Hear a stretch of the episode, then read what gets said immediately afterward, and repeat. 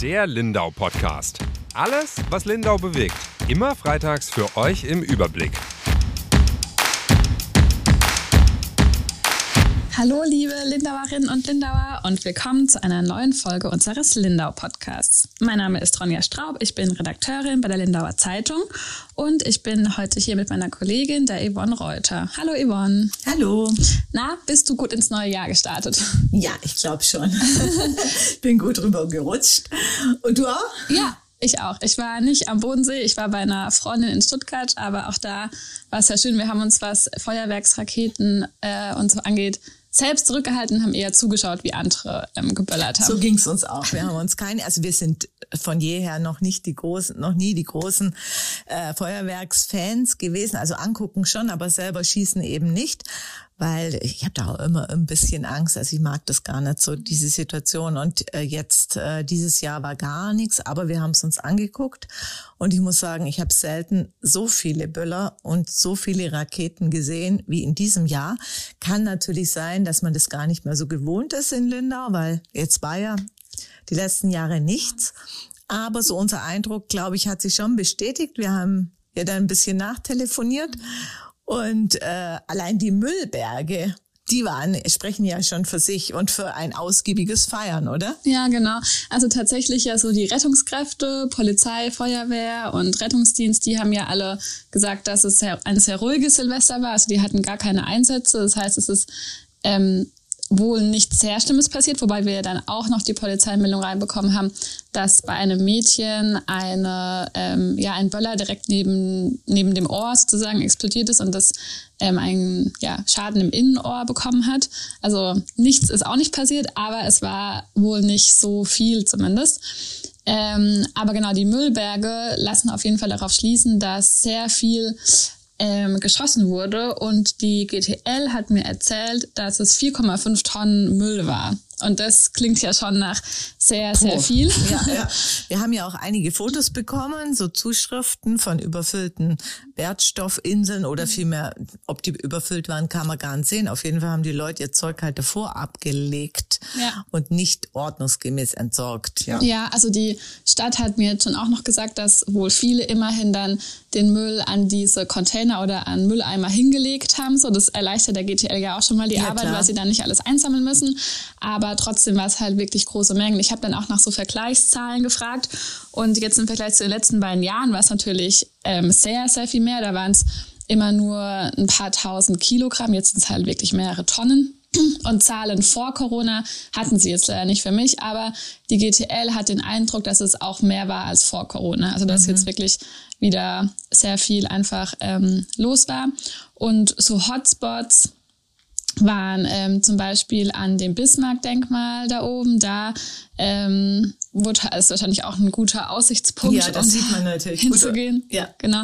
Am Hafen allgemein, an ufernahen Stellen, auf der hinteren Insel auch, wo dann viel Müll gefunden wurde und auf der Plauwiese tatsächlich auch. Also ist wahrscheinlich auch äh, üblich, mhm. dass da geschossen wird. Und ja, also ich meine, im Grunde wird der Müll natürlich weggeräumt und dann ähm, ist auch wieder gut, aber allgemein sagt halt die GTL auch, nimmt einfach der Müll seit Jahren zu und da ist ja dieser Silvestermüll eben auch nur, also ein Teil davon, aber halt dann auch kein verschwindend geringer Teil.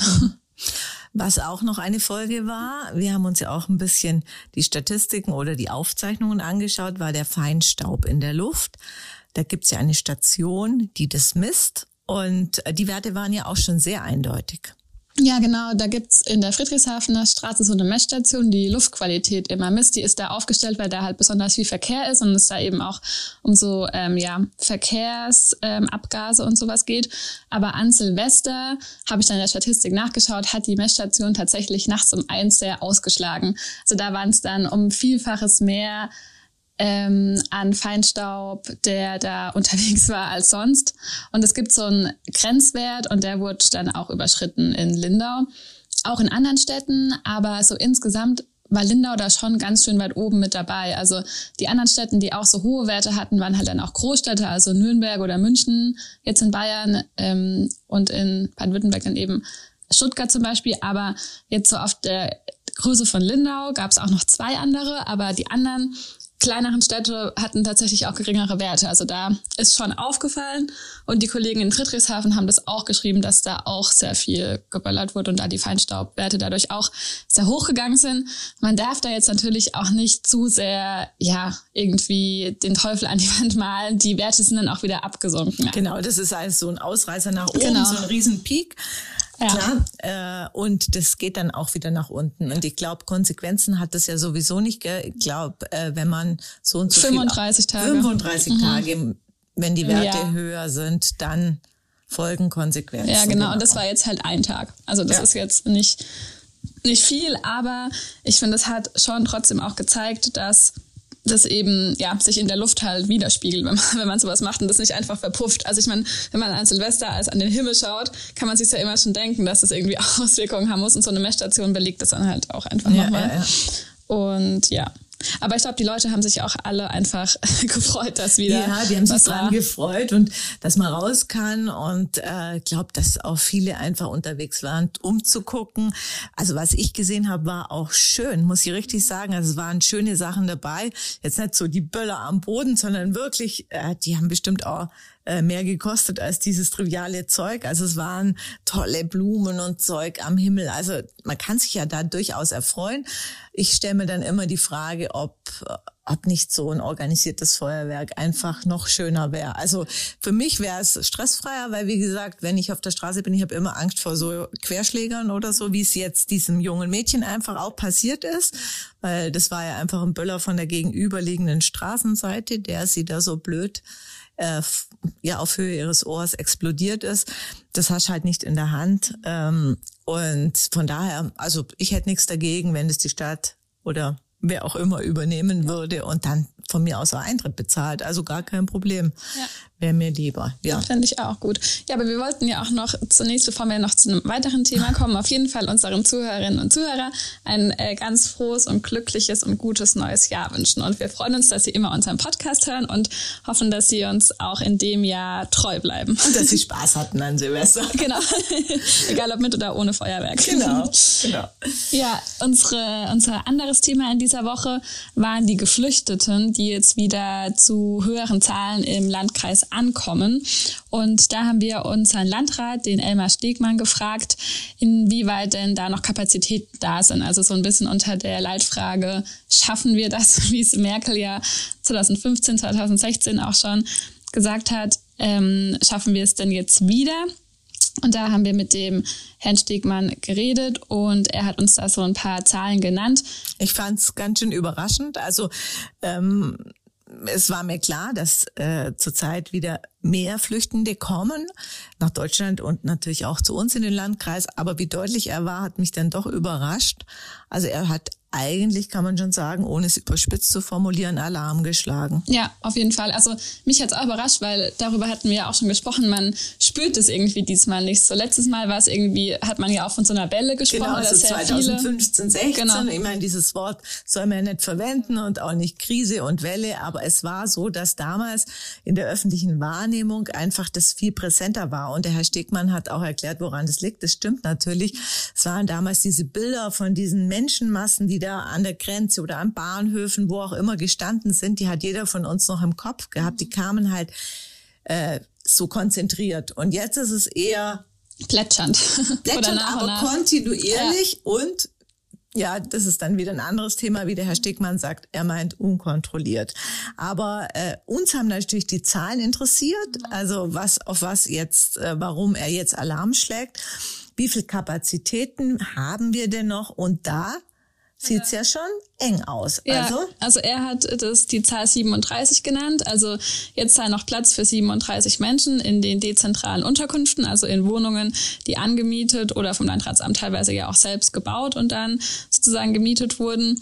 Also 37 können da noch unterkommen. Sobald eben der 38. kommt, nicht mehr.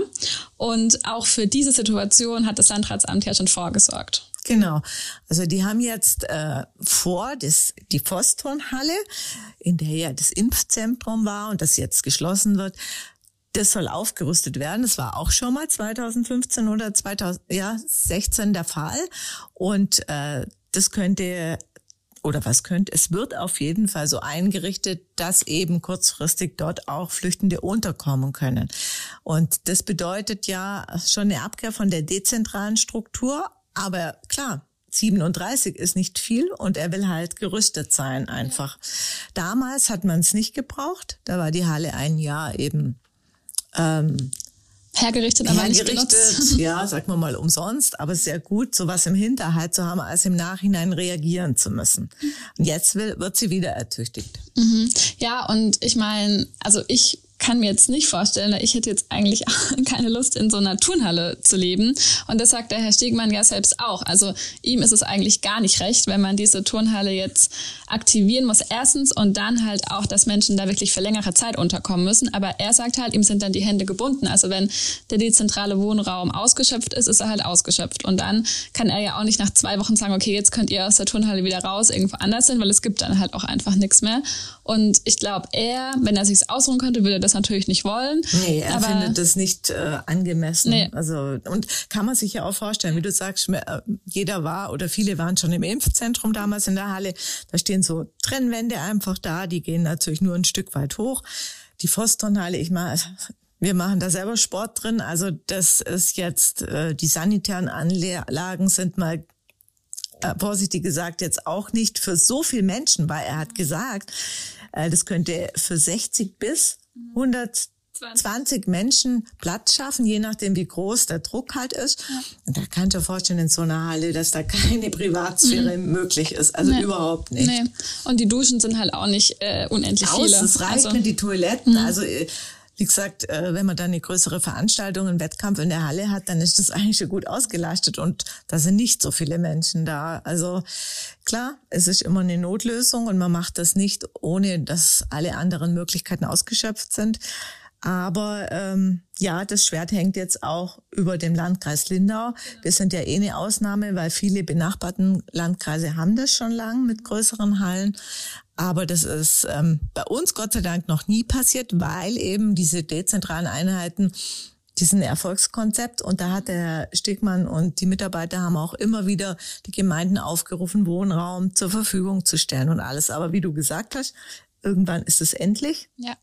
Und dann muss man Plan B in der Tasche ja. haben und den hat er jetzt. Ja, genau. Und sie setzen ja auch wirklich gezielt auf diese dezentrale Verteilung, weil sie halt auch sagen, dann verteilt sich's einfach besser. Die Menschen leben an unterschiedlichen Orten, es vermischt sich besser. Man hört ja oft, dass wenn dann eben irgendwie größere Unterkünfte oder so ähm, mit Menschen, die halt aus anderen Ländern kommen, ähm, gefüllt werden, dann ist es halt auch eher mal ein ja, Problemort oder dann ja, kommt mhm. es halt eher zu Konflikten. Und ich glaube, so hat er jetzt auch gemeint, gibt es jetzt gerade nirgends irgendwo, hat es jetzt nirgends irgendwie schlimmere Vorfälle gegeben, dass irgendwo was passiert ist, wo das jetzt ähm, eskaliert sei. Nee, im so. Gegenteil. Mhm. Also er hat das ganz positiv erlebt. Das, klar gibt's hin und wieder mal so Nachbarkeitsstreitigkeiten, die gibt's aber immer, wenn irgendwie der eine ist zu laut oder so, aber das hält sich alles im Rahmen und das gab's auch äh, 2015, 2016 weniger. Also dann als angelaufen ist. Am Anfang äh, gab es natürlich in Lindau große Bedenken damals, aber als sich das dann so etabliert hat, dann lief das schon. Man muss aber sagen, damit wir jetzt wissen, über welche Größenordnung wir reden, es waren noch nie so viele Flüchtlinge im Landkreis wie zurzeit. Wir haben jetzt, ähm, wie viel haben wir denn? 2064. Mhm. Ja, und da wird auch nochmal unterschieden zwischen Menschen, die aus der Ukraine kommen und Menschen, die aus anderen Ländern kommen. Und aus der Ukraine sind es irgendwie ein bisschen mehr als 800, ja, glaube ich. 872 Menschen genau. sind es. Und die anderen kommen dann eben aus Afghanistan, Syrien und dem Irak hauptsächlich. Mhm. Und ähm, ja, wir haben ihn dann auch gefragt, warum man denn da so unterscheidet sozusagen oder ob das so unterschieden wird. Und dann sagt er eben, dass ähm, Ukrainer sind ja keine Asylbewerber, bekommen auch Sozialleistungen. Und also mehr Sozialleistungen, die kriegen das genau, Bürgergeld. Genau, mehr genau. Sozialleistungen, Bürgergeld. Danke. Und die anderen eben nicht. Und er sagt auch, er versteht eigentlich nicht, warum man da jetzt einen Unterschied macht, weil ja beide natürlich oder alle Menschen, die kommen, irgendwie mhm. Unterstützung brauchen und ähm, Geld brauchen. Ja. Was ich dann sehr überraschend fand, äh, ja überraschend, wie deutlich er dann doch geworden ist und äh, dann auch die Bundesregierung angegriffen hat, weil es wird schon klar, der Landkreis oder alle, viele Landkreise fühlen sich einfach im Stich gelassen mit den Problemen, die jetzt auf sie zukommen. Und ähm, ja, er ja. sagt halt, es kann ja nicht sein, dass man jetzt so überrascht davon ist, dass jetzt die genau. Menschen kommen. Also es war vorhersehbar, man hat gewusst, mit diese Ansage. Konflikte gibt in gibt's in den Ländern. Mhm. Genau, es war mit Ansage.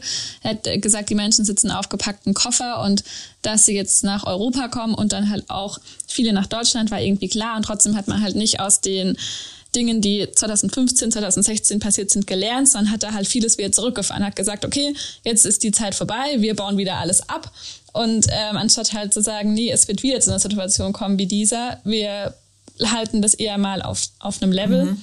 Und ja, da kritisiert er die Bundesregierung ja, und er sagt natürlich zu Recht, wenn man die Leute dann im Land hat, dann muss man sie auch adäquat betreuen. Dann haben die das, äh, so, dann haben die das auch verdient, dass sie menschenwürdig untergebracht werden und nicht in der Turnhalle zumindest nicht für lang, ja, nicht für länger. Und da muss auch die psychologische Betreuung stehen, wenn man äh, hochtraumatisierte Menschen teilweise jetzt hier im Land hat und so weiter. Und da muss man Personal zur Verfügung stellen, sei es in den Schulen, die eben da jetzt auch zusätzliche Aufgaben zu bewältigen haben und so weiter. Und das sieht er halt alles nicht. Und der ärgert es sich sehr.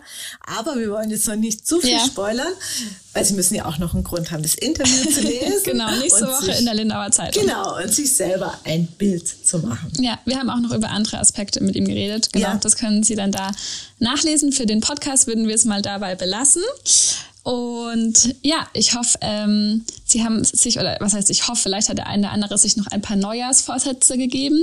Wir haben in der Mittagspause schon drüber gesprochen, dass wir es dieses Jahr nicht gemacht haben. Unser Vorsatz ist, keinen Vorsatz zu haben. Genau, genau. Und gucken, was das Jahr so bringt und uns auch nicht irgendwie so denken, oh, was passiert jetzt 2023? Mhm. Es geht halt einfach weiter. Ja, und oder? man macht das Beste daraus. Genau.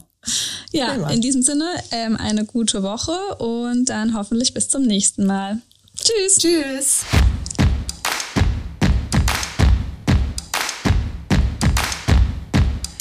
Der Lindau Podcast. Alles, was Lindau bewegt. Immer freitags für euch im Überblick.